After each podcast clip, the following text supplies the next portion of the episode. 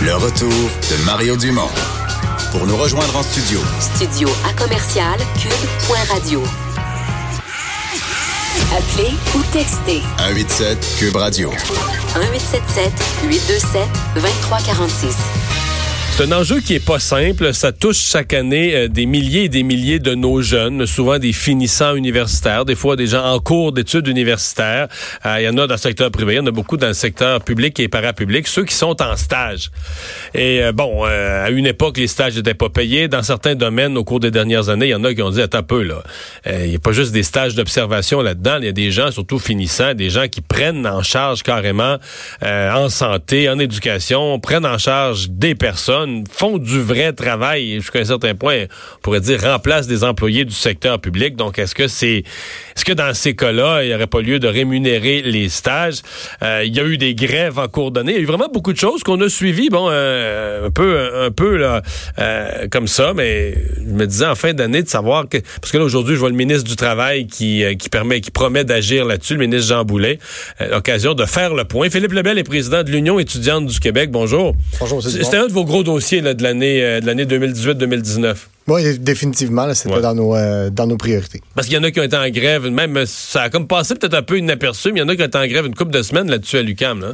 Euh, oui, il y, a- il y a quelques groupes qui ont, qui ont été en grève. là. De notre côté, nous, on a organisé des, euh, des actions symboliques qu'on appelle, donc d'aller pour aller montrer qu'il y a une certaine mobilisation au- auprès du gouvernement, puis expliquer un peu euh, c'est quoi la problématique. Bon, là, la première étape, ça, je me souviens là, de cette, euh, cette annonce-là du ministre de l'Éducation, euh, Jean-François Roberge, qui avait dit Première chose, il faut faire un portrait global. Et là, on s'est rendu compte que le gouvernement avait pas de portrait d'ensemble. De- de- dans, dans combien de domaines, combien de stagiaires. euh, Oui, exactement. On était surpris, nous autres aussi, que le, le- le- le ministère de l'en- de l'enseignement, de l'éducation et de l'enseignement supérieur avait pas ces données-là encore, mais maintenant, ils ont, ils ont fait le travail. Donc, les gens, on espère qu'ils vont continuer à le faire à l'avenir pour voir Tu l'impact donnes quoi comme portrait? Qu'est-ce que vous en retenez, vous, du portrait qu'ils ont, qu'ils ont monté? On n'a pas encore les, euh, Les données, ouais. nous-mêmes. Fait que, euh, ils nous proposent une, une, euh, une, ils nous proposent une mesure.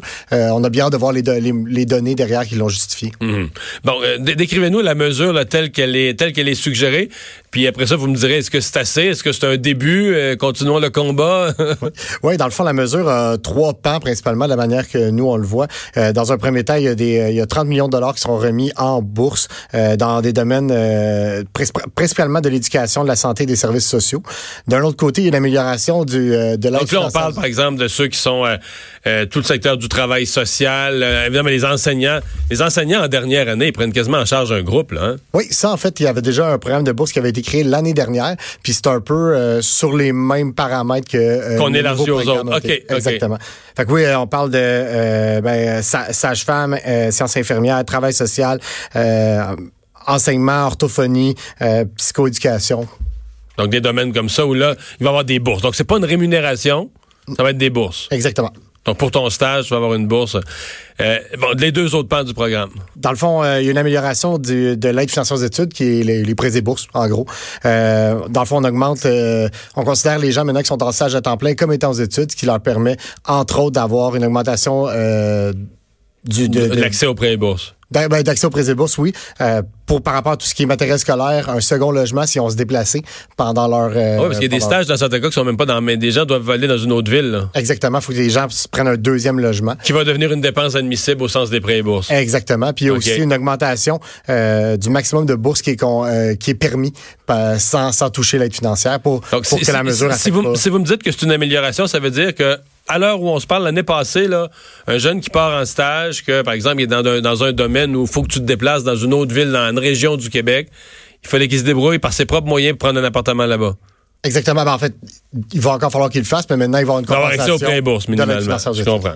Et la troisième mesure, La troisième mesure, c'est des conventions de stage qui sont triparties euh, entre le, le milieu de stage, l'établissement d'enseignement et le stagiaire ou la stagiaire, qui va permettre, dans le fond, d'avoir un meilleur d'assurer un meilleur encadrement. Il n'y a pas d'obligation, mais euh, le, le ministère veut créer un guide pour euh, indiquer aux, études, aux, aux établissements d'enseignement comment y arriver. est-ce que c'est assez?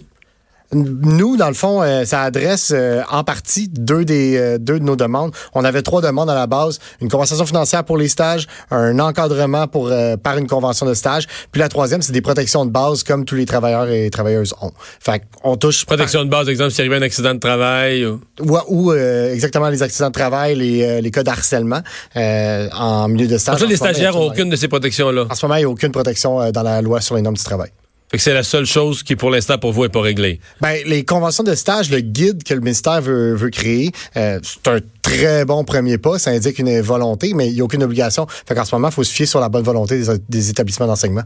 Hmm. Vous n'avez pas fait ça pour rien? Non.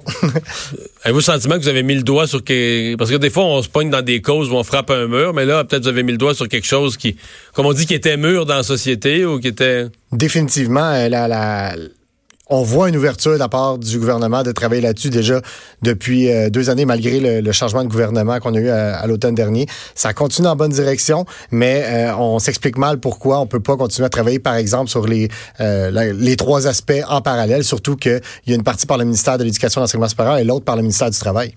Donc, vous allez continuer vos démarches là-dessus euh, pour euh, les, euh, les, mois ou les années à venir au besoin. Définitivement. On est vraiment content de voir que, ben, par exemple, le ministre Boulay est sorti ce matin pour hier, en fait, pour nous dire, pour dire qu'il était prêt à travailler avec nous. Oui, parce que ce, ce volet-là, la protection, c'est le ministre du Travail, c'est lui qui est, en, qui est en charge de ça. Exactement. Eh bien, c'est pas mal intéressant. Philippe Lebel, merci beaucoup d'avoir été là. Merci de nous avoir. Président de l'Union étudiante du Québec. On va aller à la pause.